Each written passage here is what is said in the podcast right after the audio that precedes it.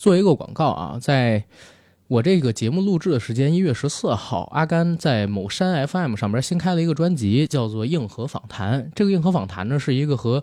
影视剧主创对聊的播客节目，大概每期时长是在二十分钟到三十分钟左右。最近是已经做了有《沐浴之王》导演教授易小星的专访对谈，还有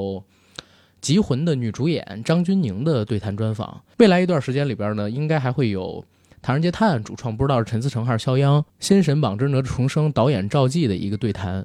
呃，未来几年某山上边有关于影视剧主创这个专访的活儿全让我给包了。所以这个节目会更新很久很久，很长一段时间。里边呢是聊正在热映的电影，它幕后拍摄的趣闻，还有一些主创的新密故事。但是因为这个专辑呢是和那某山合作的，所以其他的平台的听众朋友们可能听不太到啊，在这儿呢也抱个歉。反正谢谢大家关注一下。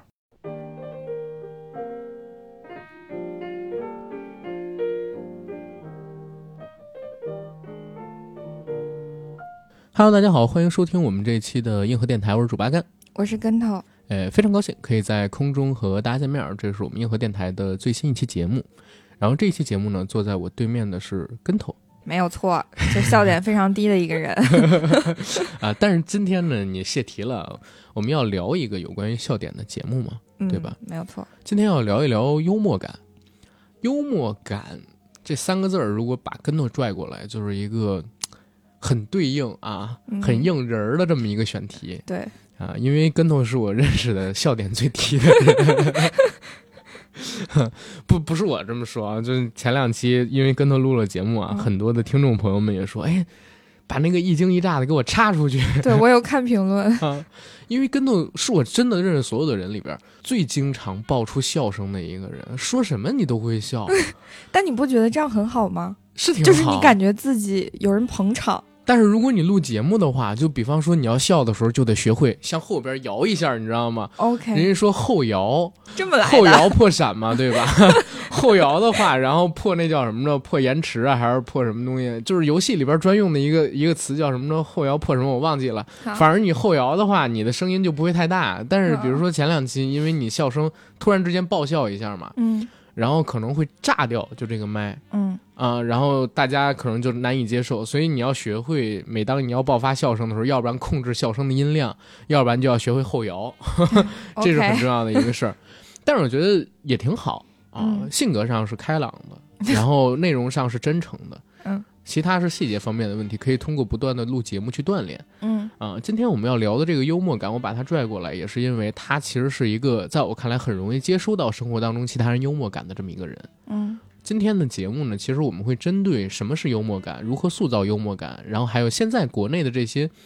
喜剧类的综艺节目、喜剧电影，包括我们看到的这些小品、相声、脱口秀演员们如何塑造自己，跟向观众表达自己的幽默感，跟生活当中如何运用幽默感，没有幽默感又是一个怎样的情况去展开讨论啊！操，说的好像很专业的样子。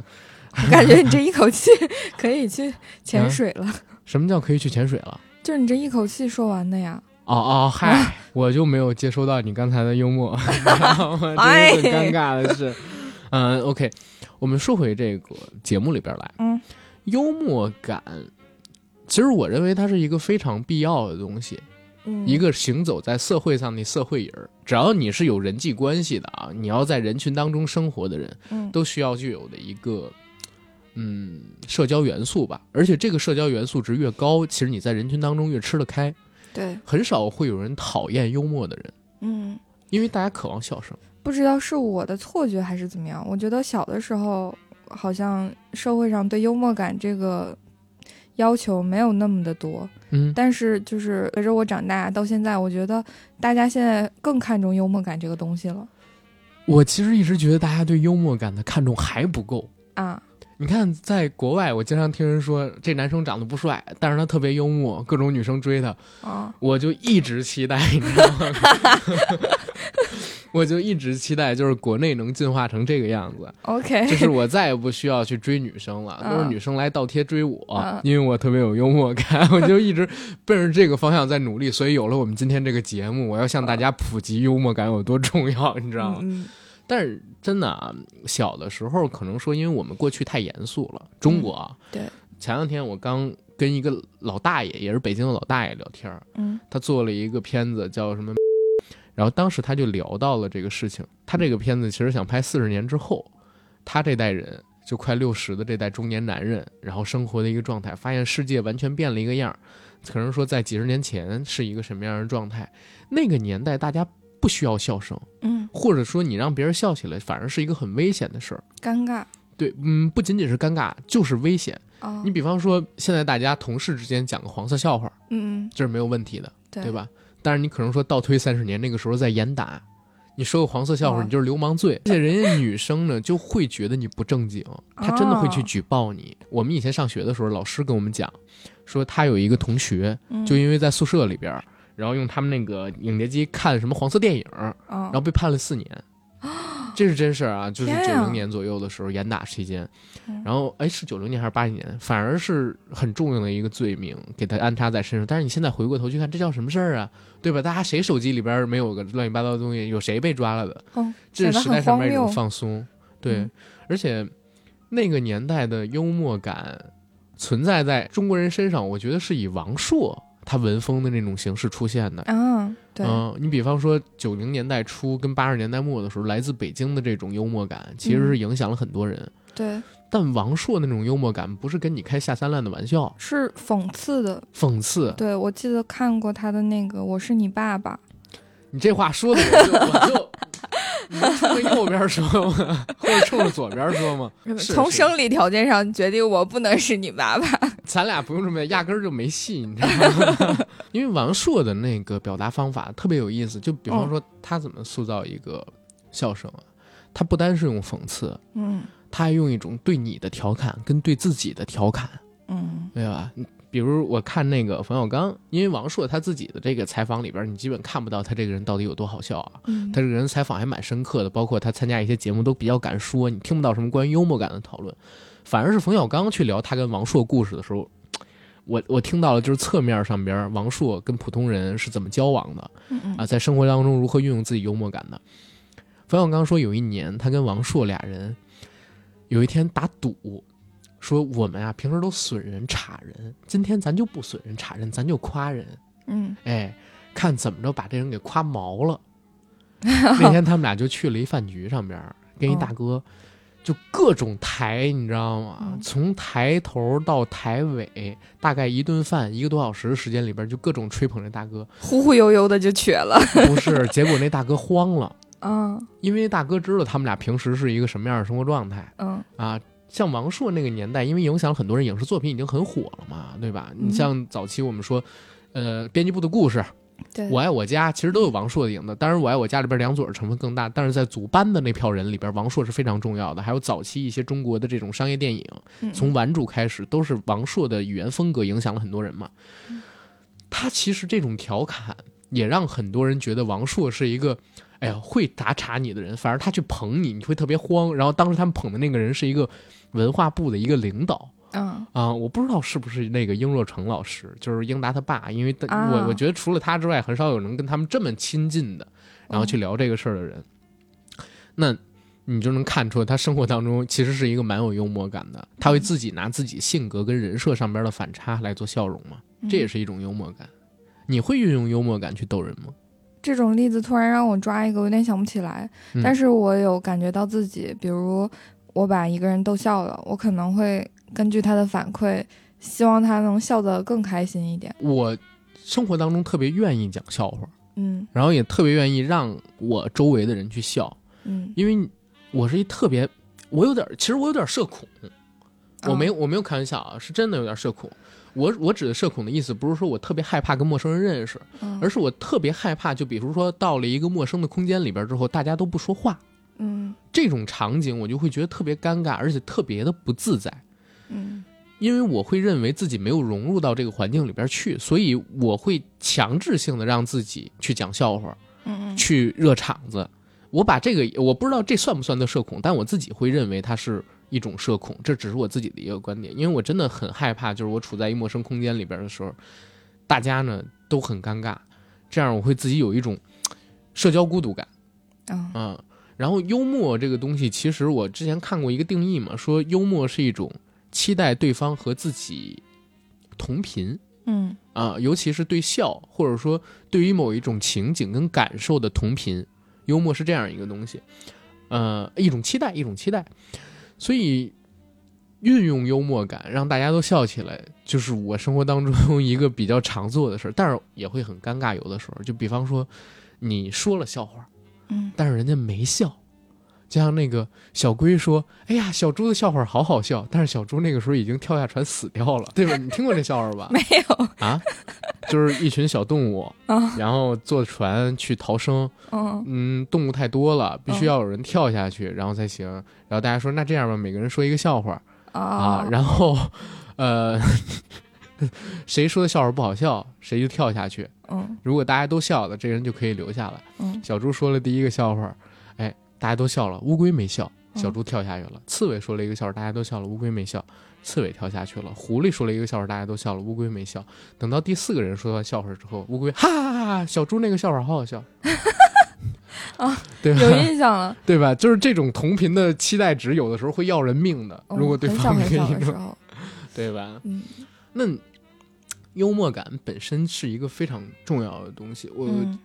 前些两年看一个，我很喜欢看那种访谈类的节目嘛。啊，呃，有一个节目叫《圆桌派嗯》，是《锵锵三人行》之后窦文涛又做的一个节目，变身版，对变身版，变身版。但是它的选题其实说实话特别没意思，嗯就很多时候没意思啊。跟那个锵锵比起来，锵锵好在哪儿？就是它极其生活化，嗯，但是到了圆桌派，它在塑造一种人文气质，对对，反而就脱离了我们那些最开始追窦文涛节目的人的初衷跟期待嘛。嗯，周迅和陈坤不也上了吗？是的，哦对，然后后我还特意去看了那两期，我感觉特别特别失望。其实评价最好的那几期，比如说像是陈小青聊哦吃，跟这个马未都什么的聊文化，嗯嗯嗯、聊这个呃郭德纲他们那事儿。但是评价最好的一期，有史以来最好的一期，我个人认为啊，是王晶去的那一期。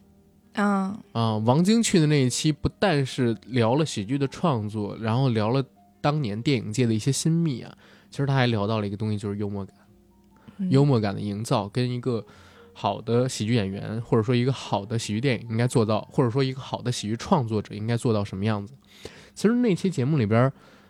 窦文涛提到了一个观点，说现在这个时代，尤其是最近几年，他会发现大家越来越需要笑声。嗯，如果一个人真的能让大家笑出来的话，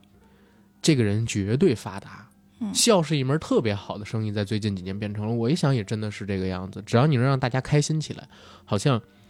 笑就是一个能让你绝对赚到盆满钵满的东西。对我有点像那个乌龟了。 我想嗯到你刚才问我说我我生活中的幽默感，嗯，然后你刚才边讲我边思考这个问题，我突然想到我的幽默感好像一部分是来源于模仿。嗯，就是嗯比如我今天遇到一个什么事儿，我想把它就是重现一下，嗯然后我在模仿的过程中可能会显得比较幽默。嗯，还有呢，然后还有一部分，这个真的是巧合吧？我觉得它来源于我的倒霉。倒霉，对我嗯在生活中其实是一个挺倒霉的人。因为自己不长心，就不走心，然后总是做一些小小乱七八糟的事情，然后就给自己带来了一些麻烦。比方说，比方说啊，嗯，我举一个印象深刻的例子吧，就是小火锅，你吃过没？吃过，有一天我就那个那时候垃圾分类还没有那么严格，那个小火锅吃完了，我觉得到厕所好像不太好，万一堵了呢？因为里有里在自己家吃啊，啊，对，啊嗯，因为里边有块儿好大。后来我就端着那个小火锅下楼，那个垃圾箱因为它很深嘛，嗯，得有一一米，有没有一米？一米二，对，差不多。我靠，你这么这么了解啊？垃圾啊箱上面标着自己的身高的，你知道吗 哦，行。然后我就把那个小火锅放到了那个垃圾箱里边，可能是因为我物理不好，就是什么力的作用、相互关系，我没有思考明白。嗯那个垃圾箱是空的，我把那个小火锅往里一蹲的时候，它崩出来了，溅了你一身是吗？不仅扑到我脸上，还扑到我鞋、我裤子身上，我当时非常崩溃。 啊，那这不能叫倒霉，哦，这是缺心眼儿的一 种，就是哦，那好好好，我就是经常发生这种很缺心眼儿的事情啊哦啊。但是你复述出来的时候，会给其他人，因为这这个东西就是说到了一个幽默感，或者说如何让人产生欢笑，嗯就是你个体身上发生的这种倒霉事儿，嗯，因为它不具有代表性，就是你发生了，不太可能发生在我身上。对，然后我呢会笑，嗯这就涉及到以前我们做过一个系列节目叫《喜剧的忧伤》嘛，当时嗯提到就是陈佩斯老师说，笑的源头是什么？是优越感。嗯如果你过得比这人惨，然后这个人身上发生的都是好事儿，你很难就是笑出来。嗯但是你看到这个人干了蠢事儿的时候，而这个事儿不发生在你身上的时候，你有一种优越感，嗯这个东西让你笑了。你去，你去回想一下生活当中我很想多起就是来了，脱口秀大会上 Nora 讲嗯段子的时候，李诞跟罗永浩说过 Nora，说他有点太有优越感了，嗯，嗯，这样太别人有优越感，对，对这样别人对他的段子没有很难认笑同出来感是吧，对，就是你看喜剧电影也是一样的，就是你看一个屌丝翻身嗯，啊，然后看一个穷人受苦，对，这是喜剧里边非常常用的一个套路。你说嗯像《西红柿首富》，嗯这就属于是屌丝翻身嗯啊，蜘蛛侠也是屌丝翻身嘛，对吧？然后穷人乍富必出幺蛾子嗯啊，这种事儿做出来的时候，你会觉得第一满足了你心里边那种暴富的期待值，有一个白日梦出现了；第二，你看他有了钱，但是做的是土豪的事儿、土大款的事儿，是倒霉蛋儿该做的那些事儿，你会觉得自己要做肯定比他强，你会想笑，嗯是吧？而且呢，当时那些比他强的人，因为他有钱了，嗯啊，受到了他的反制，嗯，这样你会有一种出气的感觉，你也会笑。嗯对不对？很多笑点是出自于，比方说常远扮演的那个什么西红柿王力宏嗯？啊嗯，，对，王总好，哎，王总干了，这个那个嗯，你你会看到这种人，然后他情节上的反差，情绪上边儿这种前后的矛盾，你会觉得哎呦出气爽开心。嗯然后另外一种就是富人受苦嘛。前两天那个呃，《沐浴之王》其实走的就是这么一个套路，把嗯彭昱畅扮演的那个角色扔到底层去，之前的那些身家跟财产全都给玩烂去了。彭昱畅扮演的那个角色不断的受苦，跟他之前的那些不断回想在脑海里边的有钱时候的经历做成反差，然后你也会笑出来。嗯对吧？幽默感，然后优越感，优越感我，我自己，因为我特别喜欢陈佩斯老师，嗯我从小就喜欢他。然后我在听了他那节公开课之后，其实我一直把这个当做是，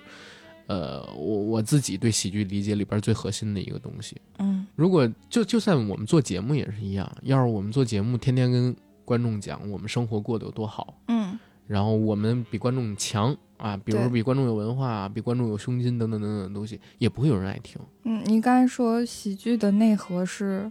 嗯。优越感呃就是让人笑的一个关键节点是优越感。啊，嗯然后我就想到了，嗯，很多人说喜剧电影的时候都会说喜剧的内核是悲剧，对，嗯，他们其实有一点共同的地方，是跟啊，优越感那个理论，就是发生在一个人身上的悲剧是全社会的笑料，对对，对吧？嗯，因为你看到一个人特别惨，但是当他的惨不具有代表性的时候，你就会笑嘛，嗯对吧？？你像周星驰电影里边的角色，那、比较有代表性的就是《功夫》，嗯《功夫》里边那个演员。你可以把他脱离开周星驰本身的角色去看，呃，你可以把他脱离开周星驰本身这个人物去看，因为他嗯扮演的是阿星嘛，嗯，对，对吧？在片子里边儿被包租婆打，嗯被包租婆追，被那各种各样的匕首，然后插到自己的肩膀上面，是吧？然后被毒蛇咬，嗯走在街上的时候被一个四眼仔，然后用蛇拳，我戴金丝眼镜是一个非常非常合理的事儿，你不要叫我死四眼， 这样去捶他，然后把他扔下这个呃电车的时候。嗯然后还有就是，呃，他到了这个火云邪神那边呢，特别胆怯嗯嗯，啊，看到类似《闪灵》里边那样的幻觉的时候，然后那种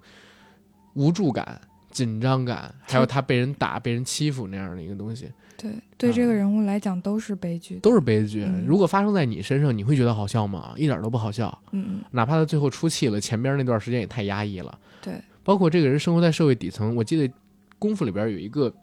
哎，周周星驰这一块视角其实做的特别好，嗯他衔接超级自然。我还记得阿星扮演那个角色，他对林子聪说：“你看看这个世界，满大街都是女人，满大街都是钞票，只要你做比别人狠，然后你就能怎么怎么样。”刚说完这一句，立刻呢有一哥们儿从他们前面走过去，扔了一个烟屁，他把那烟屁捡起来，叼到嘴里边抽了两口，就非常自然的衔接，连镜头的切换都没有。说完这个话，直接就捡起来，这是周星驰电影里，就是别人永远做不到这么自然。嗯，永远做不到这么自然。他这种反差感是只有周星驰在华语喜剧里边能做出来的，因为其他的导演，你要不然就是需要一个镜头的转换，要切镜头，再做两个场景，或者说怎么样。他做完了台词之后，只有周星驰，他台词说完之后，立刻可以无缝衔接到这么一个东西，而且他不用切镜头，这是他在创作的时候超人的地方。他不断的在给你造各种各样，你你自己你去想想，如果你是一个检验癖的人，你说完这么一句话，你但根本不其会想实，嗯，嗯我小时候看周星驰的电影，我不太笑得出来。啊，真的假的啊？嗯，因为我理对解不了吗？啊理解不了吗？不是理解不了，我当然能明白他那些笑点嘛，嗯但是我看这种有一点伤害自，通过伤害自己来获取别人发笑的这种嗯，举动，我就会感觉很难受。我我嗯反而会觉得他看着好悲惨，嗯，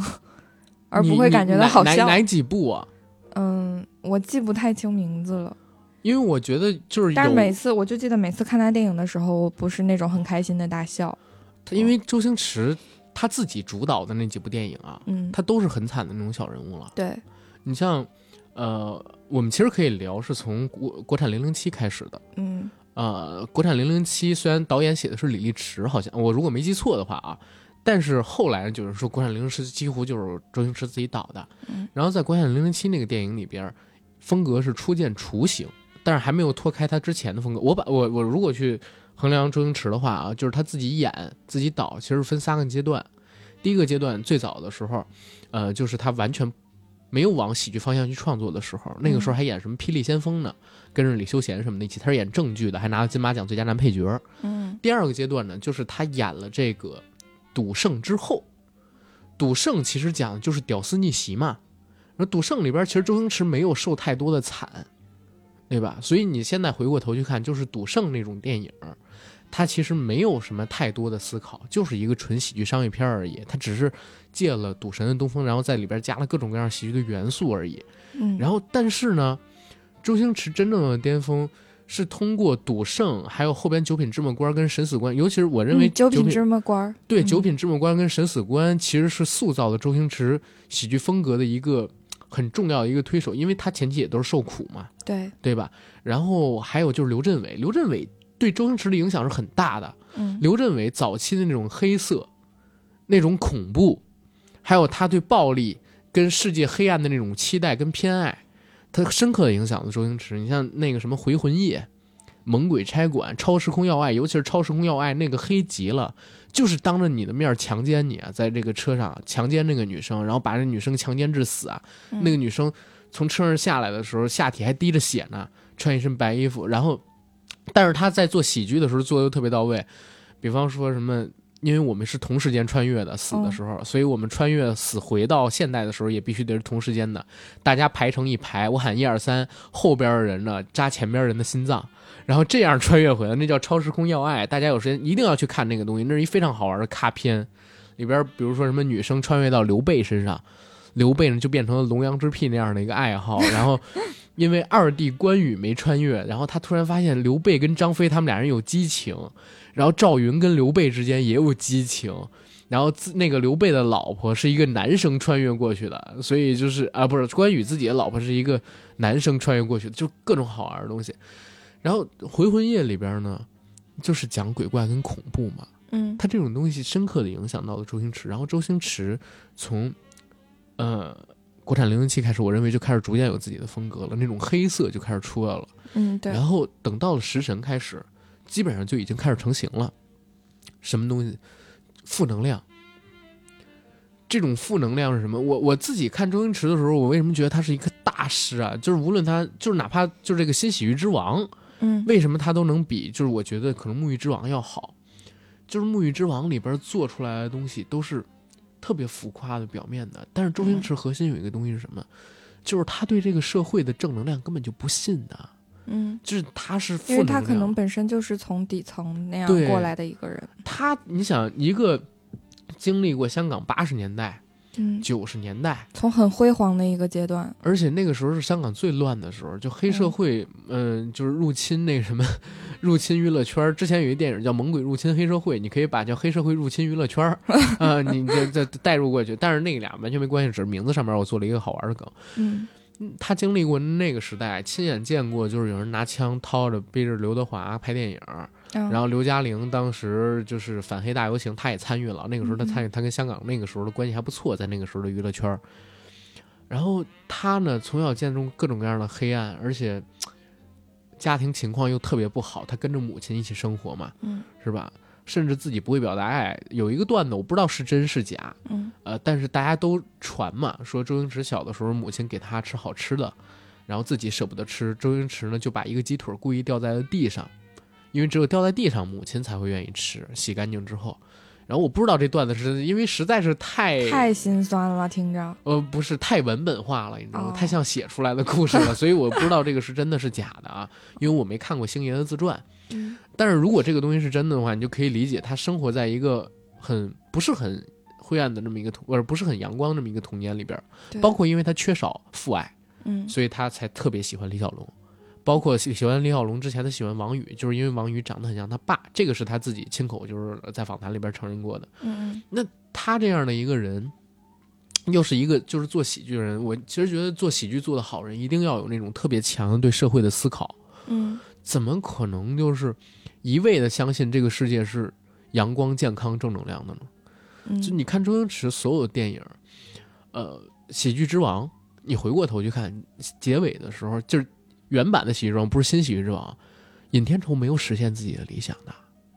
尹天仇没有演成电影的，这才是现实，对啊，对包括到最后结尾，他们想象着。就是最后他们吃着薯片，演着话剧，然后下边是人山人海的观众，我觉得那是一个幻想，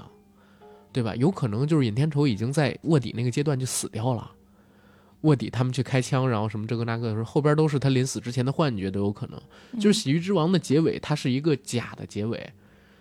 这个排他们演出人山人海，怎么可能实现呢？嗯他只是去当了一次卧底，怎么出来之后就大家都爱看他演戏了呢？嗯他是一个小人物，剧本是给大哥的，嗯最后大哥有档期了，剧本又回归大哥那儿了。啊，我对吧知道为什么可能我不太。觉得他周星驰的电影那么好笑了，嗯可能因为他很多都是还原生活里边的一些真实发生过的事情，然后把它做一个喜剧的处理。但是这种事情往往他选的那些都是很沉重的，是的，或者非常现实的，它涉及到人生、嗯、是工作啊、感情各个方面。但是我更喜欢的那种可能是。这个人单纯的在吐槽，嗯吐槽一个什么东西，那可能像早期《逃学威龙》什么的，你会笑 嗯，《逃学威龙》也一般， 啊？是吗？哦，好吧我我看过，可能就是我，嗯，比如那个有一个美剧叫《我爱上的人是奇葩》，嗯，嗯，它就可能是纯感情线的，但是是在感情线以外，它会延伸出亲情有关的或者工作有关的。嗯不过，它都是有用一种非常消极的方式去吐槽，但不是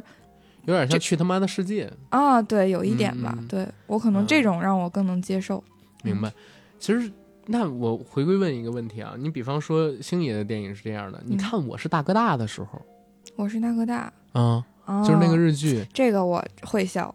但是那个对东西就会啊，对，它比较单纯一点儿。对对对，但是你会觉得特别傻屌，可可可我看周哦我星驰就喜欢嗯那种沙雕的， 是吗？好吧，因为我是超级爱周星驰的电影，嗯，我然后身边有个朋友也特别喜欢，对吧？嗯因为我自己就是《喜剧之王》是我对周星驰评价最好的电影啊，嗯嗯因为那个电影其实我小的时候第一次看我就哭出来了，嗯然后包括后边就每一次看到一些桥段的时候还是会很感动，嗯，就是他真正在讲一个小人物的故事，因为我们都是小人物，那你会把自己带入他，现在越来越会代入，嗯因为现在就是做这种工作，你做一个内容创作者的这么一个工作，你越来越会带入到尹天仇那样一个角色，因为他也是在这个演艺圈最底层，然后甚至我们都不是演艺圈嘛，我们但是我们是靠那个内容吃饭的一个媒体创作者，然后你会接触到这些圈里的人，嗯那你会感觉就是特别像尹天仇，每一个人都觉得自己是怀才不遇的，在这个圈里。啊嗯昨天我我跟 AD 我们俩晚上吃东西嘛，然后去聊天儿聊个事儿。你知道，就是在这圈儿里边儿的绝大多数人都有一个极其伟大的梦想，比方说想做一个剧，想做一个电影，想做一个游戏，真的有想做游戏的。AD 就跟我说，他还想做个游戏， 我室友的梦想就是四十岁之前可以拿着自己的处女作去三大电影节之 一。不要笑，不要笑啊！不要笑，不不不不是我没我没有说你声音那，我是说，这不要笑，这是一个很很很，这是很多人都有的理想。嗯，但是他跟我说第一次的时候，我真的是我在心里边狠狠的嘲笑他，狠狠狠狠的你嘲要笑你要他。让他有希望。对，但是我、啊我不会跟他直就是他拍过短片或者什么的吗？有过剧本吗？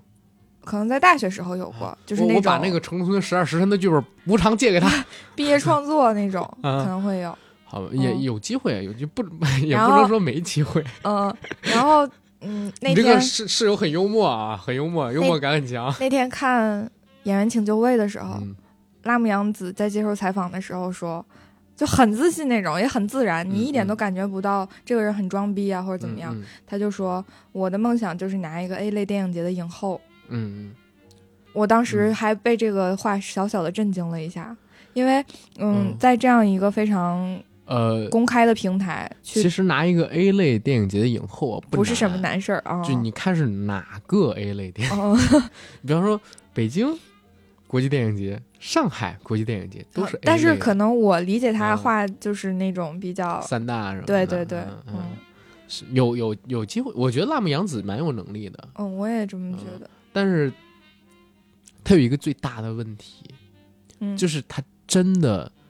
如果担当一部电影的主角儿，很难把一部戏撑撑起起来来。，嗯，嗯，他这就是那气场天不够。谁在舞台上临下去之前问了赵薇，嗯说真的有女主脸这种事情存在吗？然后赵薇给他的回答是否定的。但是没有但是女主脸怎么可能呢？对呀、我就想这。太扯了吧！嗯肯定是有女主脸的呀。有的人一看你就会觉得她就是不是女主脸。你知道咋回事吗？如果要是那个，呃，谁来说，如果要是李勤勤什么来说，没有女主脸，然后大家没准会信。但是赵薇说没有女主脸，大家肯定不信，因为赵薇就是女主脸。嗯呃，虽然她不是那种，就是传统意义上边那种电影脸，嗯但她就是女主脸，她太有特色了。当年，因为她年轻的时候，对，对吧？年轻的时候，她那颗大眼睛，就是你现在你都找不 到，对不对？那个章子怡最近不是演了一个东西叫《上阳赋》吗？我不知道你看没看。没有，呃，我看了一下，我惊了，哎呦，就是那那部戏就是一个大女主的戏，嗯，章章子怡在里边演女主角嘛，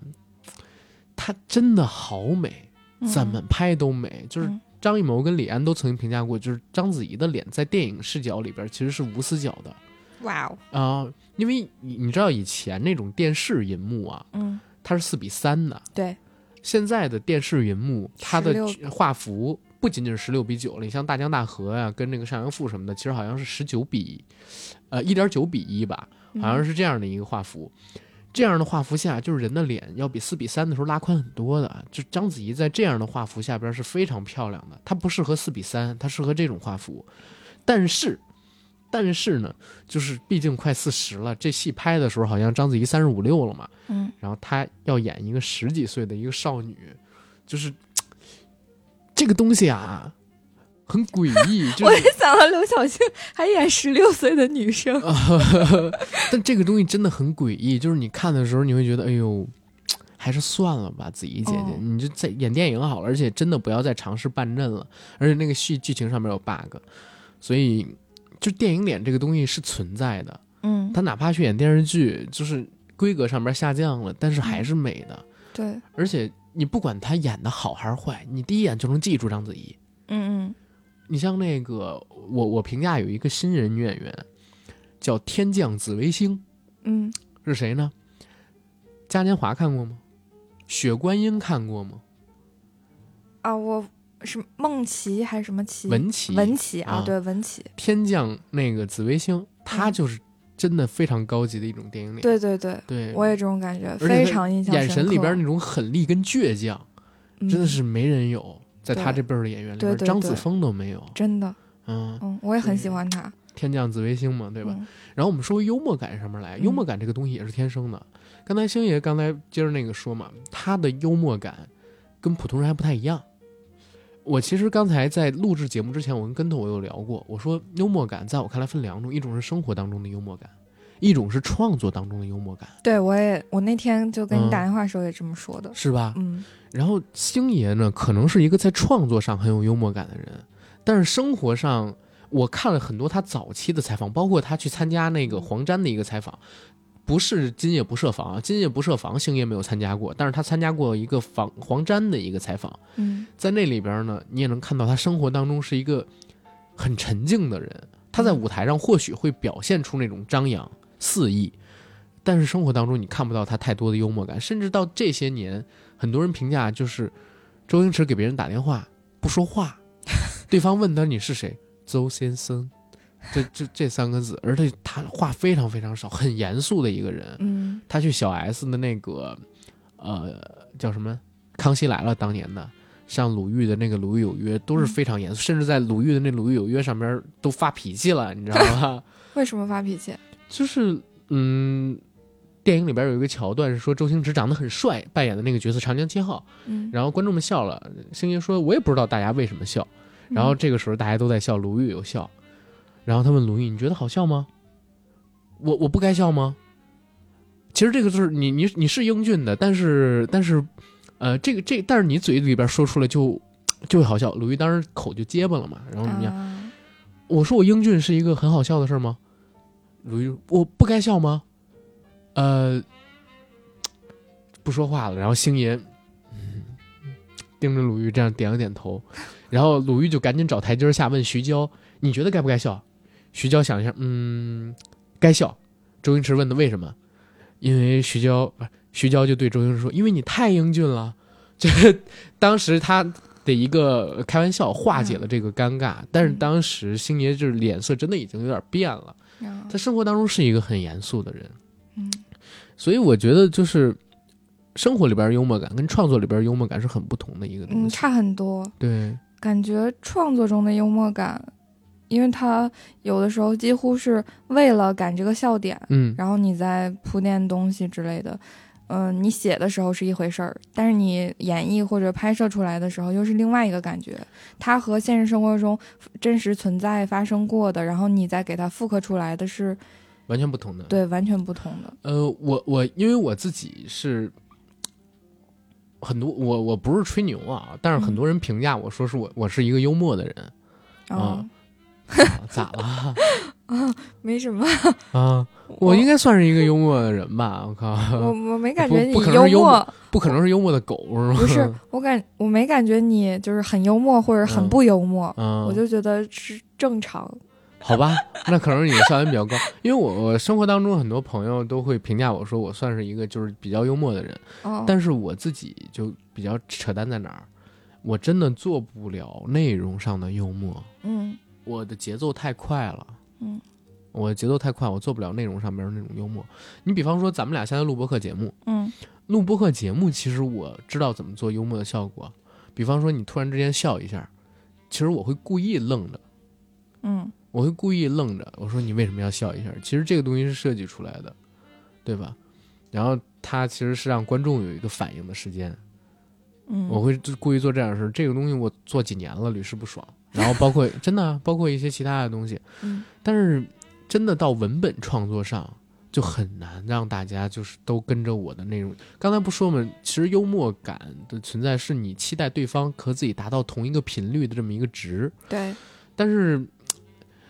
就要抓到那个同理心，抓或者到同共理心情，很难，因对为，能让跟你的别人幽跟你默值共跟别人情。不一样。所以很多嗯好的脱口秀演员，也不是好的脱口秀演员吧，就是有些精彩的脱口秀段子，他可能往往讲的是生活中普罗大众都会发生的事情，，对，比如说但挤是他的地节奏铁，感什么的就嗯很、很有问题。这儿其实说一句啊，嗯，有人说什么脱口秀什么的，就是相声这个那个的，真不一样。嗯相声表演上面让人笑是一个很容易的事儿，嗯为什么？因为在你设计的时候啊，你的那个捧哏，他其实就是观众，他对已经跟你同频了。对，你可以把刀扎到他身上，还可以对，对，但是脱口秀的话完全不是这么回事儿。嗯但包括单口相声跟脱口秀也不是一回事儿。单口相声比那个脱口秀要简单的很多，我自己会认为简单很多啊。如果有相声演员跟你说脱口秀就是相声，那我只能跟你这么说，这是相声演员在给自己贴金。呃，他他在或者说他在小看脱口秀，它是一个很成熟的一个文化了，跟表演形式。嗯嗯，当然，语言包袱跟逻辑技巧可能会和传统的那个相声里边教授的东西有相近的地方，但不一样。嗯我自己就是演相声可能还 OK，当年常说，现在基本功确确实不行了，好多年不弄了。然后再真的去写一个，比如说本子，设计一个桥段的时候，就捉襟见肘了。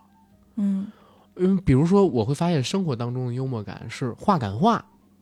我特别会接话、啊，接下对茬儿。对，接话茬好多都是这样的。哎，对，然后就笑起来。比方说，当年我们电台里边有一个梗，嗯，就是土家掉渣饼，嗯对吧？然后当时那个梗哪儿爆了，是因为九哥，比如说他有口音嘛，哦就说成了土家掉渣儿饼。哦，然后我当时呢，我就我就疯了，我说。你知道渣儿是什么吗？ 在北方，然后，然后他一下也反应过来了，这嗯其实是话赶话出来的嘛。哎，但我忍不住打断一下，嗯，所以你们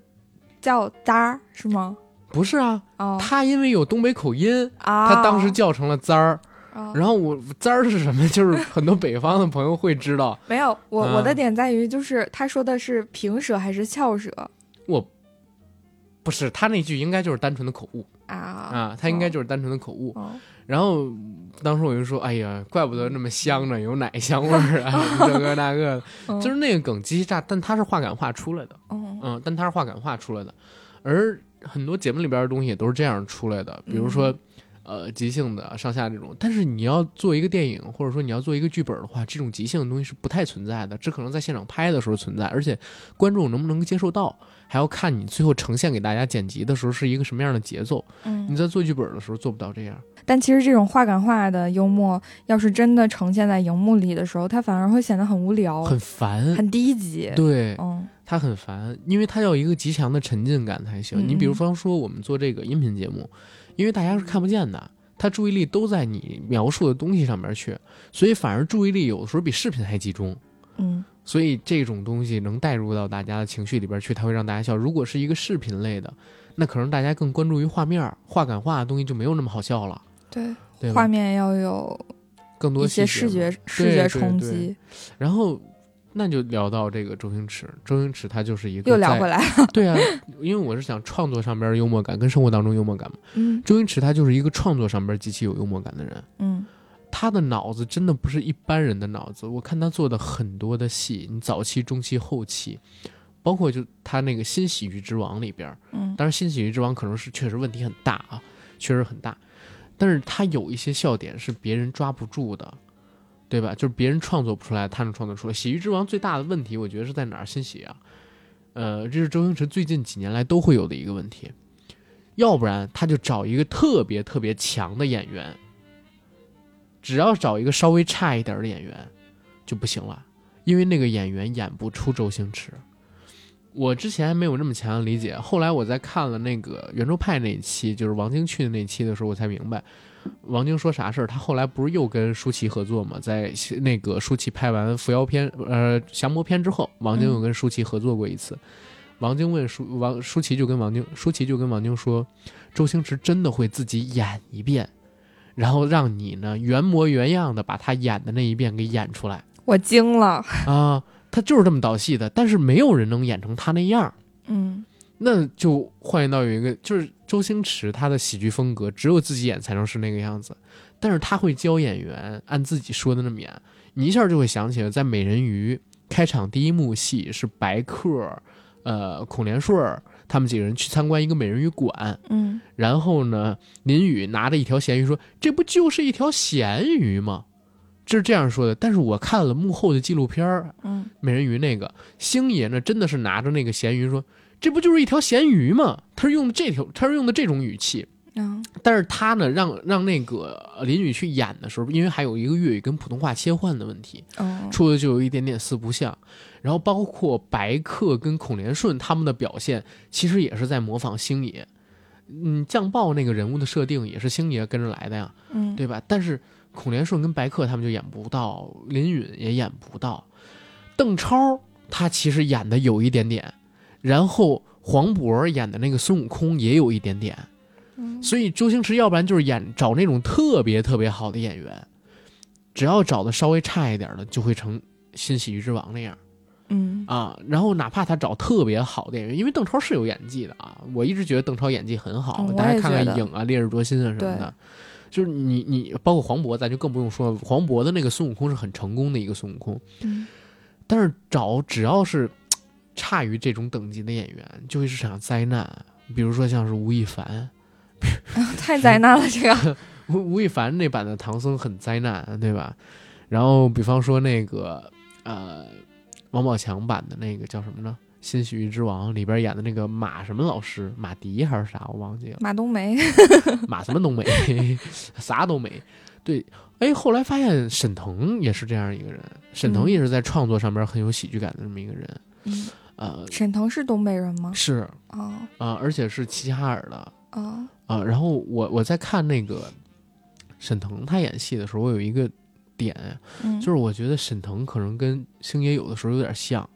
嗯啊、其实他生活当中可能也是一个比较沉静跟严肃的人，只是在舞台上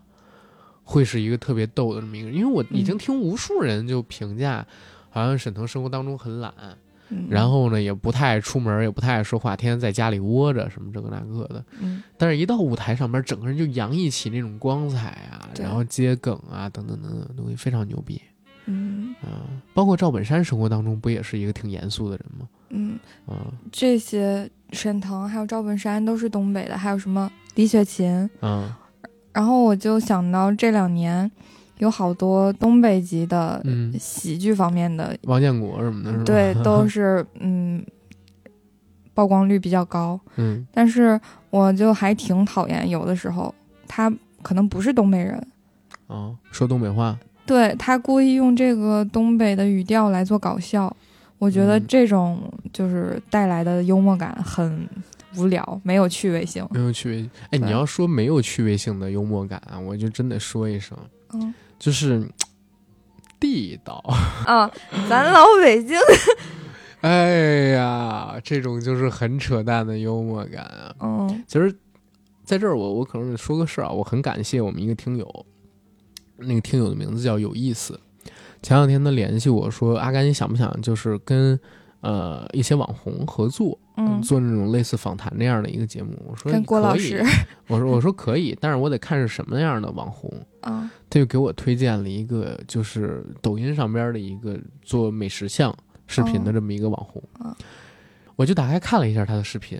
就真的是地道他是做饭的还是口播类的？探店，然后口播讲美食的讲究，然后什么这个那个的，呃是不是那个谁？不啊不说名儿。他呢当时就说什么地道，然后哎今儿给大家来这么一出，然后怎么怎么样。好，OK，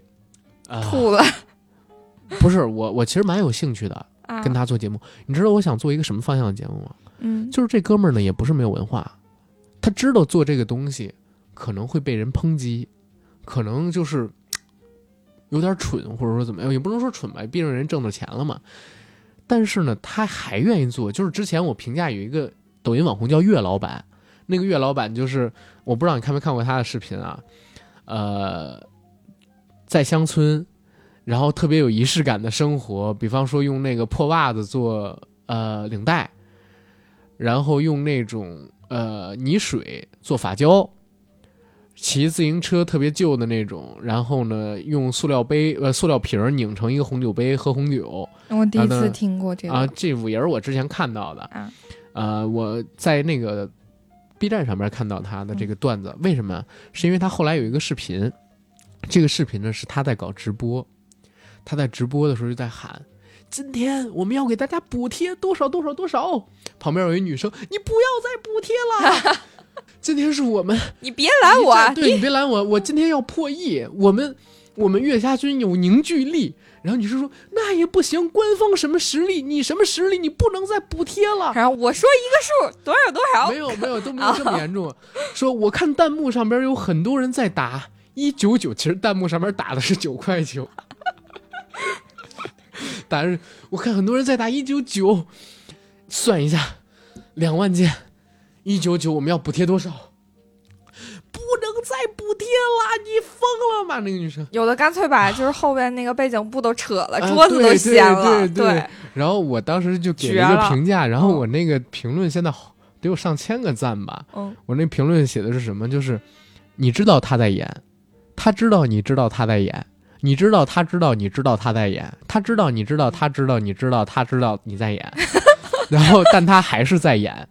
然后我写了这么一评论，嗯，就是有人看，呃，对，然后下边就有人给我评论说：“你搁这儿搁这儿了， 说禁止套娃，你这都套到地狱十八层了，然后怎么怎么样，这这就是搁这儿搁这儿了嘛。”就这种套路，你会觉得蛮有意思的。如果你细究的话，我其实想找他那个抖音上边网红有意思推荐给我那哥们儿啊，我想跟他做一个什么类型的内容，就是你别跟我讲什么地道不地道啦。你就跟我真正的去聊，你为什么要做这种类型的视频？嗯我给你做一个有深度的内容，嗯哪怕呃，就是你在我这个节目上边得不到太多的曝光，涨不到多少粉儿，但是你可以有一个就是活得很明白的人设，也真的聊聊你心路历程。结果那天我就跟他聊天儿，我有一天晚上我们俩加了微信，我发现真的不是一路人，所以就没有做这个合作。为什么说不是一路人？是因为那个哥们儿呢，他就真的地道， 这么一出等等等等东西，他就想做这东西。嗯，哦你，知道吗？而且那出发点是什么呢？出发点就是挣钱啊！嗯，而且他，我他跟觉说得这了样，我这跟样他的状态能赚钱是吗？当然能赚钱啊，嗯，被骂也是挣钱啊。老北京起的就是这么一出探店，然后怎么样？今儿给大家讲一弄，哎，真地道！你看这大螃蟹什么，他就是那种，然后手一放在那袖子里边，这么着，啊，戴一戴一那什么，戴一个老北京那种东瓜北皮帽揣啊，对，哎也不是北方揣吧，啊，然后北方穿一个揣类似唐装这么一个马褂儿啊什么这个那对个的，就走在街上，然后递，他自己知道这个东西是蠢的，但他就愿意这么去弄。这种东西你觉得是幽默感吗？不是啊，我觉得不是幽默感，但是或者说它是一种不针对于我们这个类型人群的幽默感。嗯，对，这么解释对比，较精准，因为嗯你你会涉及到一个它是什么有问受题，嗯众的，有受众，对，而且还是有人就是非常真诚的相信喜欢他，没错儿。嗯你说的很对，你像过两天我会录一期节目跟，呃约好的一个朋友要聊故事会，嗯，就是故事会，你是知道小时候看那故事是会的吗？啊， 你知道他现在还活着吗？我不知道，我现就在是现在知道纸了媒已经没落了，但是故事会还火，而且还挣钱呢，只不过挣的没有以前那么多了。甚至嗯他在喜马拉雅上面还开，呃甚至他在某山上面还开了一个音频付费的那哎，种专我辑，好还像卖还有不点错印，象，就是之前看过，没错吧？然后他对现在一本卖三块钱，还有就是故事会为什么能活着？嗯就是他也有一批目标人群跟受众的，嗯对吧？然后他这批目标人群跟受众是固定的，嗯然后可能还要过几十年的时间，随着大众的认知水平跟文化普及教育程度再往上提高，才会消逝，或者说才会变得更少，最终支撑不起故事会。包括就是刚才我说的那个类型的抖音网红，他们的这种幽默感，就是，但是有的时候我也会想，你看啊，就是我们之前一直在说，中国还有五亿多农民，然后中国的呃，就是微博的这个本科率好像不是，也不是本科率，好像只是上大学，连专科都算上，好像只有百分之五。嗯，然后嗯，中国的网民现在很多啊，基本上十几亿肯定是有了，我觉得对。但是你回想一下，现在主要能被我们看到的，也都是我们通过自己的信息茧房接收到的东西。嗯之前经常会呃会想一个什么东西，说下沉市场动人小镇青年是吧？必须得下沉，真正的票房潜力在那边。很多电影做创作的时候都会这样说，包括你看很多网大，我操，它这个点击量之高，令人啧舌。嗯，就是基本上几亿的点击量都会有的，全部都是来自于四五线城市，那你就会怀疑嗯什么才是真正的中国的主流的大众的幽默感水平、审美水平、文化水平、认知水平。收视收视率最好的永远是跑男，嗯口碑最好的永远是什么故宫上新了，是吧？非常主流。对，极传统，让我想起 之前给我老板拍了一个视频，嗯嗯，前老板，然后那个视频是横屏的嘛，发嗯在快手上他的账号里边，然后有人在下边评论说这是什么电影， 我当时我我惊了，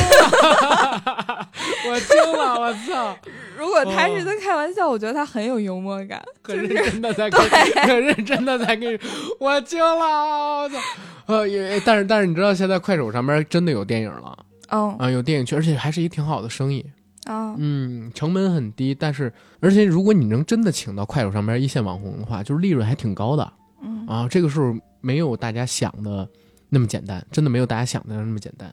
啊。然后我我们说回这个幽默感上边来啊，就刚才我提到一个很重要的事儿，就是到底什么才是中国主流的大众的这种幽默感？嗯其实最近这段时间就是特别困扰我，就是你会发现抖音上最火的像什么，呃，有有一个什么毛毛姐啊啊，啊，我知道，那啊头部账号了吗？对对对，包括那个什么快手上最火的像什么二驴，这个啊我不太了解，还呃散打哥，这些我都不还有太什么知道。方丈，然后抖音上面还有什么火的，就他们做的内容我完全笑不出来的那种段子，嗯，毛毛但姐是的都那是个视千万频，级的关注，对，，毛毛姐特别火。嗯，后来我们公司也想做一个类似对标的账号，然后我嗯就去看她的视频嘛，我一个都笑不出来。我也我也笑我不知来道为什么那么多人觉得好笑，然后评论全都就是在接她那个视频里的梗，对。我完全 get 我我也不我也到。 get 不到，包括那个什么，哇，这个东西好香啊！然后那个什么，呃呃，城里人是怎么蹦迪的？然后什么，我们是怎我就完全笑不出来嗯，啊！抖音里边的反差不是抖音里的幽默感非常模式化，就是反差。不好说。所以你你说幽默感这个事儿啊，我刚才觉得咱们太高屋建瓴了，或者说聊的这个东西啊，它可能还真的不是接地气的这些东西呢嗯，啊，因那为我你觉得哪一种幽默算是主流接地气的屎尿屁，啊？我刚想 说，屎尿屁，屎尿屁真的会接地气。但是我觉得我们理解的屎尿屁，可能跟有些人的屎尿屁定义的又是不一样的。但是有一个好玩的东西啊，嗯就是如果你看过一些，呃，这这个就不聊了。呃，好玩的地方在哪儿？嗯有这么一种状态啊，哦屎尿屁的东西出来，绝大多数人都会笑，啊，但是有一部分人笑完会骂街，嗯这是好玩的地方。就是其实屎尿屁是最通行于人类世界的笑点。嗯，你看一个哥们儿在大街上突然放了一个屁，众目睽睽之下，你肯定会笑。我现在已经笑了，对吧？但是你比方说你在一个喜剧创作里边，你做的这么一个梗，除非你前期给它铺垫啊等等，这是一个结尾有节奏的这么一个很很高明的设计，否则很多人就会说这个东西是屎尿屁，会骂的。嗯，他哪怕当时笑，他回来会指头去指责你。这个东西呢，就是幽默感，有的东西确实是通行的，嗯，但是他对于一些固定人群认可当中的这个东西是不是幽默，有很大的一个区别。比方说，我会被这个幽默感打动，但是在我认知里边，这个东西不是幽默，这个东西是低俗。然后因为这样的一个认知存在，所以哪怕我笑了，我也会回过头去骂这个东西。嗯对吧然后很多演员，你像，呃，饱受抨击的原因，就是因为他们在用这些东但是又有一个点啊，就是屎尿屁这个东西特别好创作，嗯？特别好创作，所以就是你去衡量一个演员他能不能让人笑，当然是一个标准，但是他怎么让人笑又是一个标准。你比方说，为什么现在岳云鹏就比他们德德云德云社里边同辈儿的所有演员，我觉得可能都要好。嗯嗯就是因为他拿屎尿屁做梗做的是最少的，嗯嗯，他拿屎尿屁做梗做的是最少的。然后这种幽默就相对而言高级一些。为什么说非屎尿屁的幽默可能会高级一点？是因为屎尿屁不需要让你思考，对然后高级的幽默感呢，是你得脑子转一下弯儿，对，哎，你才能回摸过来。然后这个东西呢，就会留在你的脑子里边儿，然后形成你的一种知认知跟知识。嗯，它的储备，就是你能吸收。而屎尿屁是你不需要吸收的，你直接就会笑出来那种点。所以就是，呃，评价喜剧高级跟低级什么这个那个的，就有人会用这个，当然也会有人抨击啊，对吧？我还记得嗯我之前就是聊过，呃，快手上边一些网红的一期节目，很早之前，几年之前，真的有人在微博上边就抨击我，说，哎，你你自己这个有人好笑吗？就是我说快手上面有人最早期的时候，什么靠吃死猪，然后各种奇怪的那种吃播博人眼球，包括跳社会摇什么这个那个的。嗯然后这个时候真的有他们的粉丝呢，因为我发那条微博的时候，我带了什么排排齐超 话，排白排白齐棋你的知道粉丝吗？可是很厉害的。啊，哎呦，你还支持排排齐呢？哎当然了，排排棋之前我在电视台的时候，就吉林电视台，啊我们做那个晚会还请排排棋。真的假的？那几几年那会儿他没被封杀的时候吧？嗯，就前两年。啊， 我惊了好吧，真的，我我我我也惊 了，所以所以你就看，就现在这个时代，就是能够让人笑出来是一个很好的生意，哪怕是光靠屎尿屁嗯，让人笑出来，只要你的这个投放渠道足够广，就是能够下沉，也是一个很好的生意跟买卖，对，是吧？你看抖音、快手上面现在拍最多的就是让人笑的那种视频跟段子嘛，嗯，对吧？但是反而你说像是脱口秀大会里边那些演员，永远做不到像排排齐他们那么火，在网络上边，在这个大众人群里边那么火，不够屎尿屁，不够牛逼。我我现在回看这个脱口秀大会，当然还有其他的原因啊，嗯就是其实我们在聊，呃，我们现在就不聊那个下沉市场的这种屎尿屁的了啊，嗯我们就聊，比如说，呃，因为我一直是认为，就是听播客的群体其实是互联网鄙视链的顶层。我以前也这么觉得，啊但是当我翻有的节目的评论的时候，啊，我觉得也不过如此。呃，它已经就是超过很多就是 平台上面的东西， 因为为想就是听音频啊，嗯它是一个，除非你是比方说专门听笑话、嗯听评书、听段子、嗯听新闻、听相声、听那个小品这种类型的，包括听那个有声书，它可能是另外一群。我说听播客的，听播客的愿意花时间听这个的，因为播客它是一个需要时间的这么一个作品。嗯哪怕你理解里边的内容，我们这个动人一个小时，现在愿意拿出一个小时来听一个纯音频的，而且要听一个有内容音频的人，绝对都是属于呃，不能说绝对都是吧，但是大部分是属于马东说的那百分之五的，嗯就这世界上只有百分之五的人因为愿意即提使升是自己很自己。即使是很简单的那种对谈或者是聊天，它也是有那一定的内容的，比如说聊美食啊，嗯，嗯，聊出行啊这些，嗯嗯虽然说很小的事情，但是你也要有思考在里边。对，其实美嗯食跟出行，如果你想做一个对聊的话，它会变成一种对生活方式的分享。对，对，就是如何提高自己生活品味跟自己见解认知的这么一个东西，就是愿意花时间去吸收这个东西的人还是少数的，在整个世界里面。嗯但是任何群体，你还能再把它进行细分嘛？嗯嗯，但是总体而言，我认为就是听播客的这票人，播客可还能算是跟跟看抖音、快手，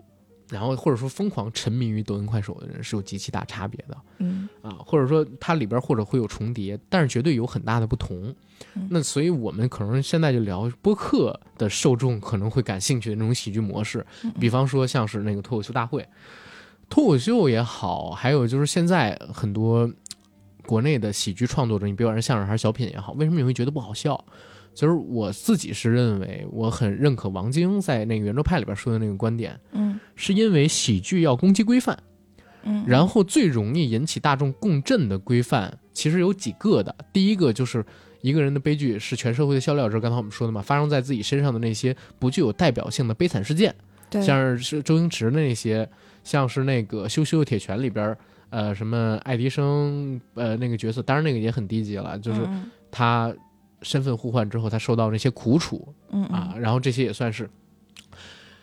然后剩下的是什么呢？最容易引起共鸣的是三个东西，一个是宗教、喜剧跟性，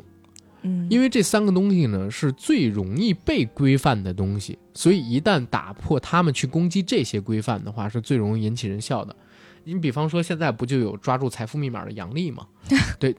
对啊，他就是拿两性关系跟那个，我呃、对吧？他哦嗯，我保留意见，我跟你是对立的。啊、不是，我只是说他的脱口秀的笑话基本上都是在用两性之间的那种东西去做那个，因为我只看过他的寥寥的大概八九个段子吧。嗯，但我觉得用“掌握财富密码”这个哦，呃词好吧来形那容这它很那冒这个词犯。 可能是啊，好吧，好吧，好吧，是这样。但是它的内容其实是拿两性在做这个攻击规范嘛， OK，啊，你不管是攻击男人还是攻击女人，嗯它其实也是一种攻击规范，然后包括攻击他们的性别，攻击他们的这个，都都是一种塑造哎，喜剧这个观是点。你自己提到的啊！刚才你让我不往这个上面演，结果你自己聊到了。嗯好的，好 的，好的。其实我哦你一会儿可以发表对他的观点，这块儿我嗯就只说到这儿了。关于杨笠啊，我不想说啊他，我想说的是斯文。啊，嗯，对，就是斯啊文他。但等等，我还有俩嗯没说完。另外一个宗教跟这个政治，其实这块儿在国内几乎是空白，嗯，几乎是空白，因为现在不让你。但是过简去直有就是的空白。宗教是一直都是空白。新中国嗯建立之后，基本上一直都是空白，甚至以前还会有什么反封建迷信，会拿宗教做一些梗。但是到了最近这十几、二十年、三十年的时间里边，因为我们提倡宗教自由，嗯真的就完全没有了。而且你会发现，宗教是一个特别可怕的东西。如果你攻击了它，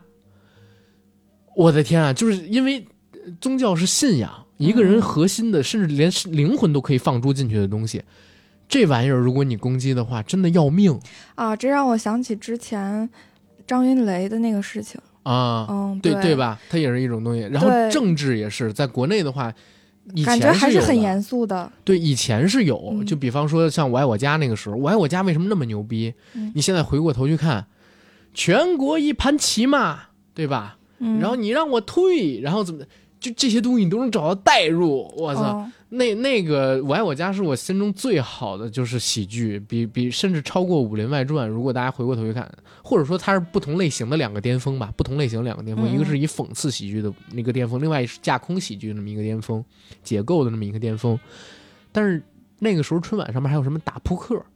黄宏跟那个侯耀华，呃呃侯侯耀文老师， 嗯侯耀华是二爷了，呃，他们他们做的那个小品，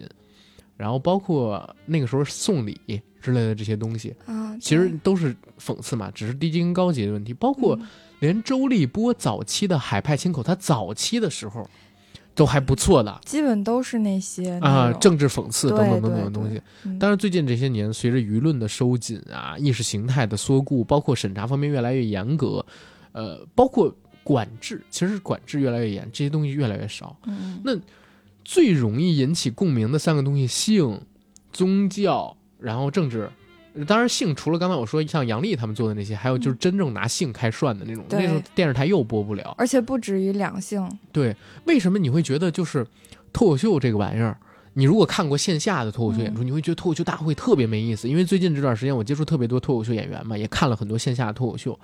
我也觉得线下它有那种磅礴的生命力，对，极而其且旺盛的，嗯我作为观众来讲，巨喜欢跟他们互动，对吧？你对啊我特喜欢接包括茬相声都是，相声是一个嗯舞台艺术。嗯为什么老郭他不愿意开直播啊？就是我他没怎么开过直播，前两天开了第一次嘛，还是说那个收徒的事儿。我看他在那个德云斗笑社里边单独提到了一个，说相声不能开直播。他是有自己坚持的，对，如果你相声失去了演员跟观众的互动，真的就没法笑了，因为你，呃，你因为我演出过相声啊，嗯它会有一个什么样的情况？我们在说完一个梗之后，我们要看下边笑不笑。反应，然后我们再决定隔多长时间说下边一句话。嗯嗯，但是如果你现场没观众，你去搞这个云直播，你下边没有观众，你不知道观众是一个什么样的反应，我操，完蛋了，嗯放根那本就个做不了嗯放了。那个笑声，人工的那个，放人工的笑声，那个 太太扯了吧，太假了吧，对吧？所以这个我认为老郭真的是有自己的坚持，相声还是一个属于剧场的艺术，包括脱口秀，嗯除非你能做到说就是观众的开放，呃，内容方面的开放，否则也是一个属于小线下的这么一个内容。嗯，他在线上的话，永远做不到那种特别好的脱口秀的内容。所以你你会发现，为什么就是池子，好多人骂他傻逼，对吧？好多人骂池子傻逼，但是池子的脱口秀还是可以的，嗯呃，就是因为他呢，其实现在也基本上放弃了在大型的平台上面去说脱口秀的这么一个愿望，嗯他反而把网络就是舆论相对较宽松的环境作为了自己内容创作的一个主战场。虽然这个人还是很傻逼，但是呢，啊对，但是呢，他真是一个在做喜剧的人，对吧？傻逼跟不傻逼跟做不做喜剧这是两回事儿啊。啊嗯，然后你接着说你刚才那个斯文那块儿，我之前在喜马拉雅听过一个有斯文讲脱口秀的一个合集，然后我发现每一个单独的音频，他都会 cue 到程璐的身高，一个一米六的山东大汉。先开始我听的时候，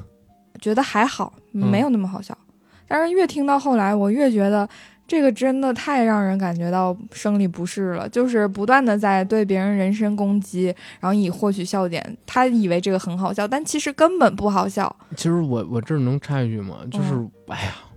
为什么就是程璐没有斯文火？嗯，其实我觉得很大的原因在这儿，他没有办法冒犯女性。对，嗯嗯，就是我们说一个很很那啥的话，现在就是真的不能冒，除了女性自己，嗯否则的话，男性的脱口秀演员根本就不能冒犯女性。嗯，你自己回忆一下，就最近这几年的这个社会舆论生态，反正我想到的那些就是很嗯大大家都很熟知的，比如说买东西这些，嗯，然后或者说，啊、对，这只能攻击这些。但是对像你刚才说的那种身高上面生生理攻击，嗯，然后还有像是那个杨丽说的那个，比如说男人还有自尊呐、然后还有还有尊严呐、还有什么嗯骨气呢？这种就是如果你换成女人还有自尊呐、女人还有尊严呐、女人还有骨气呢，绝对不行。嗯就是就是只有女生可以女，包括就是比如说同志群体，嗯，只能自己攻击自己。如果有任何一个男性或者女性的脱口秀演员在脱口秀舞台上边聊同志群体的问题，立刻也会被骂死。嗯然后，局最好玩的是前这两天有一个美国的视频火了，脱口秀演出的一个视频，嗯一个白人拿着一个呃雪糕杯在吃雪糕，旁边站了一黑人大汉，类似他保镖，开始不知道怎么回事儿，后来呢又上场一个小个子的一个黑人，那个黑人就骂骂咧咧的让那个男生还钱，嗯这个白人男生说：“哎呀，不好意思，你那个钱呢？我刚买了一双新耐克，可能得之后才能还你了。”然后那小个子急了，就开始骂那个男生。然后男生说：“你不要对我这么说话。”然后旁边他那黑人大汉保镖就说：“nigger。”然后大家全场的观众就开始笑，那小个子一下就懵了。我我我我不知道你你在说什么，但是现在你赶紧还我钱。你不要用这个态度跟我说话好吗？我会还你钱的。然后旁边的黑人大哥那大汉又看着那小哥的黑人说 nigger，然后 就现场全部都在笑，小个子又懵逼了。你，我只是让你还我钱而已，你就让这个人走开嗯。我就是不还你的钱，我现在没有钱。那大汉说 nigger，之后我会还你的。大汉又说 nigger，然后这现场所有的黑人跟白人，所有的观众都在狂笑。嗯但是你想，如果是这个白人说了 “nigger” 这个词，就是就是黑鬼这个词儿，嗯，要被人喷死啊！就是他这个节目，你别说上线了，就一点。但是黑人跟评价黑人就没有问题。嗯，就是现在的主流的舆论环境就会变成一种，就是第一，我们对于边缘人群，对吧，或者大众意识上的这种，呃，受剥削的那种弱势群体，嗯啊，或者说你不能叫弱势群体吧，传统意义上大家会认为女性是受剥削的，包括我也这么认为。所以就是你如果以一个呃高维度的视角去评价这种人群的话，你就会受到极大的抨击。只有这种人群里边的人去攻击高维度的人，或者说攻击自己同维度的人才可以，嗯，对吧？你像那个今年年初，去年年初有一个剧叫《余欢水》，嗯余欢水当时里边说了一个那段子啊，是说那个什么啊，现在你们不都要求男女平等吗？嗯别因为你是女生就先开枪打男生，然后就因为这么一句话，余欢水的评分从八点七、八点八掉成了七点多，就那么一集里边的一句话，就就一下就崩了，然后口碑崩盘，我操，网友们就抵制这个《正午阳光》跟这部剧嗯，啊，就这这种事现在大家都不敢冒犯，那我我会不会被喷啊？应该不会吧？每个人都有自己的意见。你看我们，你看我们意见都不同，还坐嗯在这里， 我也没有喷你， 那是因为一会儿我要请你吃饭啊， 没有没有什么。嗯。嗯，我，那你说什么什么办法才能让这个环境变得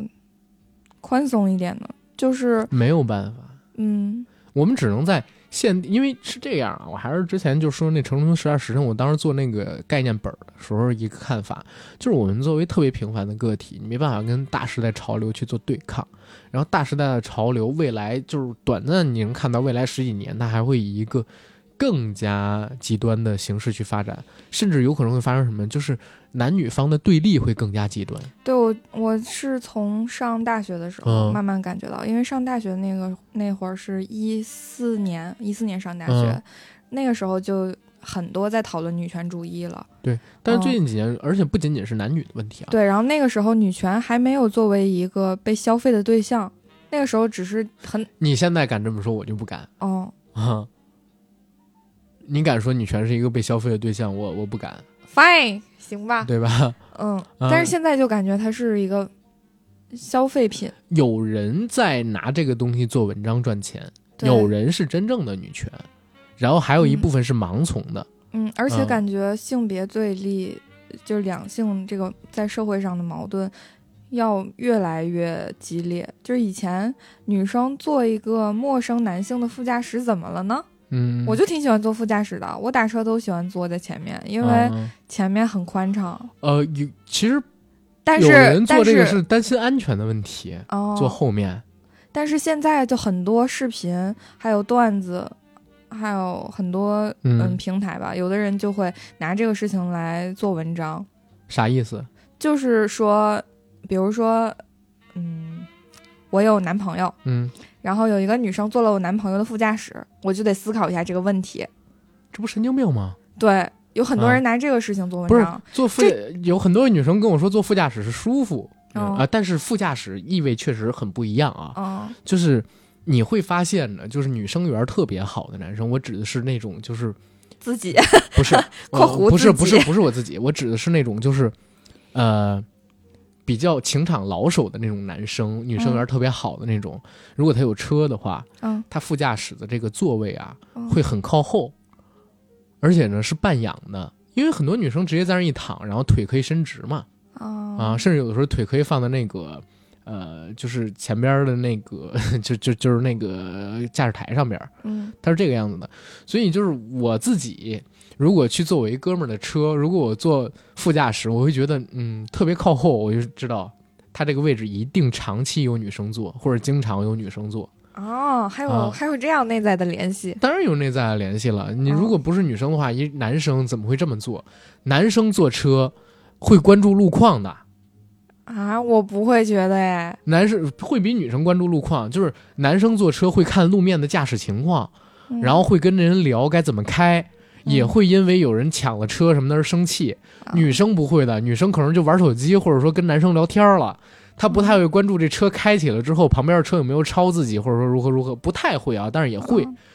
嗯、但是关注度肯定是普遍来讲，男生会比女生的概率多一些。嗯所以就是像女生这么做的，习惯性这么做的会比较少一点。嗯所以有的时候如果副驾驶，嗯、但是你刚才说的那种确实是比较事儿逼的人才会去那么想啊，就是做我嗯男朋友的副驾驶会很有问题什么这个那个的。这种段子在抖音里面特别多，就是它是一个很小很小的点，但是它被很多人用了之后，形成一定规模了，这个东西再去传播的时候，它就会有一定的影响力。但但我是这种啊，就是我副驾驶上边你是坐过的嘛，我一般嗯要放个什么袋子，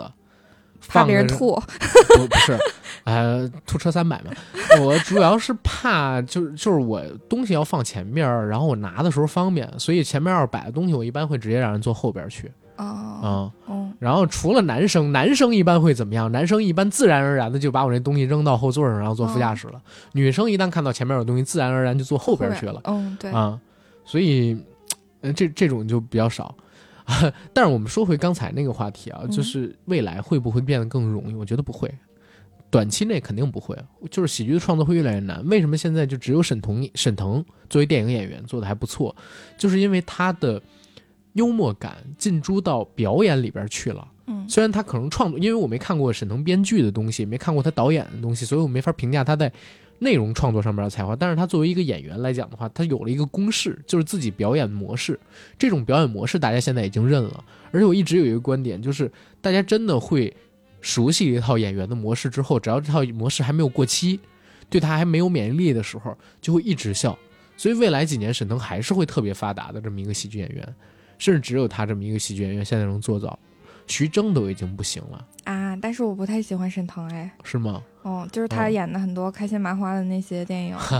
我就觉得太无聊了。我其实觉得沈腾现在演过的最好的电影是什么？嗯，他演过的最好的电影其实是那个叫什么呢？呃，就是韩寒的那个《飞驰人生》。嗯，呃，那个是一个比较好的喜剧电影，它毕竟有思考，嗯但是它其实做的，呃，其实《夏洛特烦恼》也不错，但是《西红柿首富》就不太行。嗯《西红柿首富》、《羞羞的铁拳》，还有这次《温暖的抱抱》，我其实觉得可能在内容上面都太经不起逻辑的推敲，嗯它有这样的一个，问题。呃，但是关于沈腾，咱们不说太多了嗯啊啊、因为万一有合问作呢？不是因为有一个好朋友是这个沈腾呃粉丝、是经常跟沈腾合作的，啊，啊、然后跟开心麻花也也常有合作，然后他还听咱们节目，我就不说了，我没有针对他的意思，他做的那个美术还是挺不错的。嗯然后，嗯，如何塑造自己的幽默感，我们其实可以最后用来聊做一个收尾。嗯其实生活当中的幽默感，我觉得蛮好塑造的。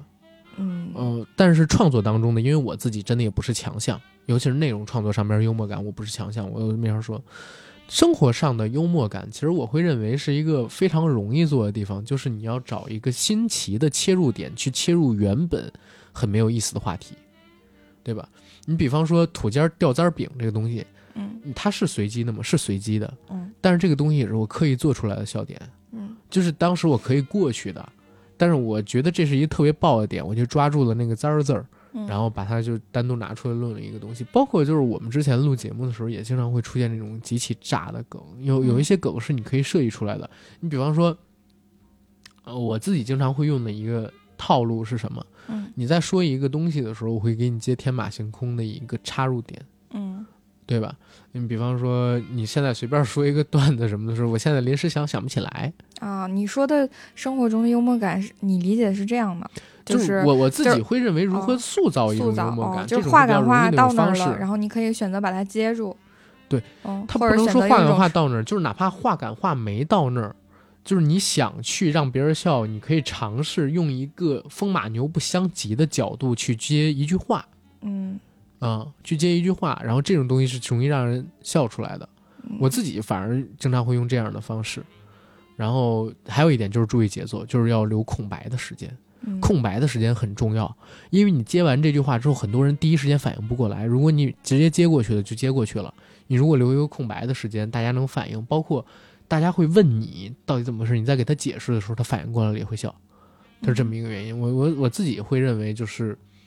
幽默感是一个可以锻炼出生活当中的幽默感是可以锻炼出来的东西，创作上边的很难锻炼出来。啊、有的时候生活中的幽默感还来源于一些，就是你和你熟悉的人之间的那种比较了解的梗，嗯，或者是双关。我觉得有时候双关也挺搞笑谐的。啊音梗、双关对什么的，是吗？嗯谐音梗是最容易做的一种梗。嗯嗯，就是因为它其实很容易就从脑子里边自然而然的出来了。对我之前嗯记得特别清楚，一个土家掉渣儿饼不是那么一个 豆瓣网名嗯叫布拉德皮夹克。啊，你知道就是所有的名著加一个字儿都会变得很好笑吗？嗯，不知道哈利波特大、红楼梦一、哆啦 A 梦什么的， 哦，这就是你这种东西很好做。嗯嗯，包包括那个就是之前我说什么东北小孩儿的父母还是中国人的父母，孩子想要什么就能变成什么。你看嗯我像不像自行车？你看我像不像变形金刚？看我嗯像不像艾莎公主？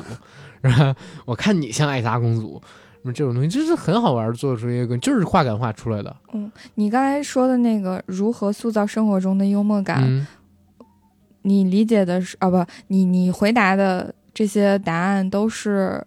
比如我们在生活中要怎么办？但是我理解的，我以为是就是作为一个创作者的角度，就是他怎么啊利这个用，太难了，就是怎么还原生活中的幽默感。我我觉得这个东西啊教不了。我觉得这个还挺，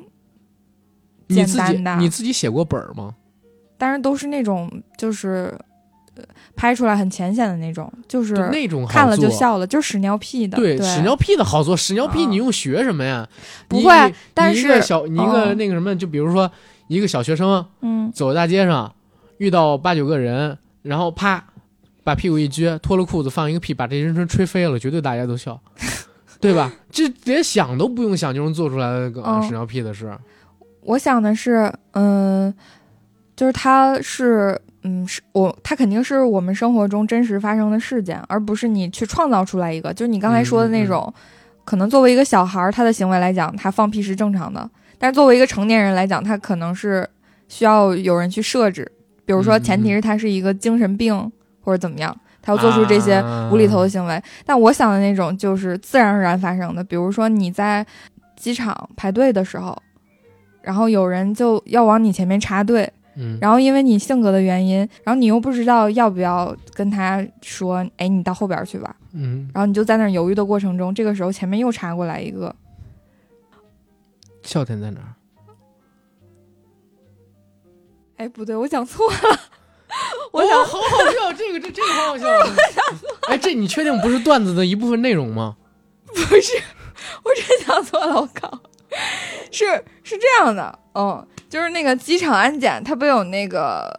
要把你身上所有的东西放到一个筐里边吗？嗯对，然后这个时候你左手拿着筐，右手拿着你的背包，你把那个筐放到你面前，你要把背包放到里边的时候，这个时候旁边过来一个人，把你的筐拿走了，也不好玩啊！然后我就会觉得这个还挺好笑的。啊，你不要强行挽尊 啊！你没有我，就是我左我边真来的了会个，喇 叭，然后右边来了个那个什么哑巴，喇嘛是不是喇嘛手里边拿了一五金塔嘛？因为哑巴生活手里中总是有这种小事儿嗯是别人造成的，就是嗯嗯嗯根本和你一点原因、一点关系都没有。嗯但是你就哑口无言，你又觉得就是像卡在嗓子眼里的一口痰，你不知道咳还是不咳。你知道，就做内容上面最大的问题就是在于嗯你自己设我还计出我还来的没讲梗完呢啊！你接着哦，讲，对。然后这个时候你就瞥了一眼那个人，你寻思算了，不跟他计较了，不吱声了。你又拿了一个筐，结果你拿了一个筐放到你面前的时候，旁边那个人他又拿了一个。这时候你们面前一共三个筐，你记得住吗？也不好笑啊！我还没讲完呢。然后那个人他，因为他要往他面前放东西嘛，所以他推了一些那个筐，然后明明放在你面前的筐被推推走了。讲完了吗？嗯，大概讲完了吧。我不好笑，我觉得挺好笑 的。啊好好好好好，那那就举刚才啊嗯，我我不是举刚才举昨天我们聊的时候，我举的那个例子啊！就是，哎，你说不好笑，你为什么在笑？我是觉得你现在这个就是死命着不的感 觉非常好笑，你知道吗？就是嗯、呃比如说两个人约会是 date 那种，就是第一嗯次出来见面、或者是刚见面几次，可能呃 A 这个人表达能力很差，嗯他脑子里想的跟他说的完全不一样，然后嗯就让 B 感觉非常不好，嗯然后 B 已经非常想逃离这个场合了，这是生活中很常见的一个场景吧。很多人非常想逃离这个场合的时候，他就会想象出自己长一个翅膀，或者从天而降一个超人把他绑走。如果这个时候用演绎的方式表现出来，这个从天而降以一架直升飞机把 B 给接走了，然后 B 逃上直升飞机的瞬间，还对 A 竖起了中指，这就很好笑啊。我也 我也我也好呃，对，很好笑，很好笑，很好笑，真的这挺搞笑的很啊，好笑，因为我我还是说就那一点，是他把人想象的东西演绎出来不了，然后他又延续着现实生活中发生的事情。呃我我告诉你有一个哦最重要的问题，就是刚才我说到一点，就是你创作出来的东西啊， 嗯就是你你脑子里边想的是一回事儿，嗯但是你没有把它真正呈现出来之前，都是在你脑子里边想象的，哦大家根本就不太可能跟你产生共同联想这个可能性，你知道吗？嗯然后大家也是基于自己的想象，然后去发散性的思考你刚才说的那个设定，嗯，那就会涉及到一个问题，万一他想象的东西跟你说的不一样，他就不好笑。嗯而且就是哪怕你真的做出来了，就是能不能让人笑也是一回事儿。反正我觉得就是这种幽默感在创作当中应用是一个极其小众的事，因为不一定我们的观众都会涉及到这个东西，嗯但反而是生活当中的幽默感，他们经常会涉及到。我我其实刚才说的那个点是一个，还有一个就是我自己会认为比较容易在生活中塑造幽默感、塑造成笑话让人笑的，就是再创作，嗯就是再创作，在原有的东西上面做二次加工。嗯嗯，你比方说刚才那个《哈利波特》蛋，啊， 《红楼对梦》一，哆啦 A 梦，对什么这个那个的。嗯然后那个你你只要想再创作，只要往里边稍微添加点东西就行。而且我觉得哦这个不需要花太多的脑子。对，床前明月光，低头思故乡。 太脏了， 你这种人。我跟你说，以后以后少在少在我们节目里边说黄色笑话，很脏好吗？哪儿脏了？ 我还保留了一丝知识分子的纯洁，好吗？ 嗯，fine，嗯，真的不要在我们节目里边说黄色笑话，我们是一个很干净的节目，从来不说这种梗嗯啊。真的，这种再创作反而是简单的。嗯但因为你在生活当中为什么要做幽默感？你是一个幽默的人，容易获得他人好感，跟解决你们两个人之间陌生的距离感。嗯有幽默感是一个特别容易拉近跟别人关系的东西，而且我还特别喜欢自嘲，就是跟人真的聊天的时候，嗯，就是自嘲的时候会特别容易消解掉别人对你的戒心，然后能跟他人就是成为最起码面儿熟的朋友，脸儿熟，对吧？嗯啊，那叫什么点点头之交啊，特别容易跟人这样。但是如果是陌生人的话，就这样都已经是一个很好的开始了。嗯啊、所以自嘲、再创作，还有就是用一个新奇的角度去切入原本无聊的话题，它可能是我觉得生活当中塑造幽默感的几个方式。你有什么在生活当中塑造幽默感的方式吗？除了刚才我说这几个，我想到的不是一些较为具体的办法，可能就是你这个人尽量显得真诚一些， 就好笑吗？你的你表达出来的笑料会好笑。哦，嗯，那我这么讲的话，我就是一很不真诚的人，啊 真的，真的，真的。我我感觉我在生活当中，就是有的时候吧，我戒心会比较强。啊，嗯，跟很多人其实，在初始就是我我是那种熟悉的人，我会很用心，或者说很真诚。嗯，但是不太熟悉的人，其实我是非常有戒心的，跟你都是营业中的那种状态。哦，就比方说我，我也会笑，也会逗你开心，等等等等。但是你不是我的朋友啊、嗯，但是如果你是我的朋友的话，就是相对而言会很真诚，然后等等等等东西。嗯还有就是把自己的姿态放的低一点，可能你的笑料会显得更好笑。如果嗯你在表达这个笑话的时候，既不谦卑谦和，然后又不怎么真诚，就显得有些装逼。你说的这点蛮有道理的。反正我认为嗯幽默感是生活当中很需要的一个东西，大家需要幽默感做调剂，需要用幽默感去破冰，对，需要用幽默感让人对你产生兴趣，甚至在两性，就是你自己和自己的另一半当中都需要幽默感去嗯调节无聊等等等等的东西。在这儿，我想加一段刘嗯墉说过的话，他说：“幽默像是基石产生的火花，是瞬间的灵思，所以必要有高度的反应与机智，才能发出幽默的语句。那语言可能化解尴尬的场面，也可能谈笑间有警示的作用，更可能作为不露骨的自卫与反击。不露骨的反击，嗯，嗯，就可能这个事情已经到那个气头上，两个人也许会吵起来了。”嗯，结果你用了一个嗯讽刺的东西，啊那样也会吵起来。好，这就是一种幽默感。谢谢大家，谢谢大家，赶紧的，那赶紧治治治别，快快快！ 啊，好，再见。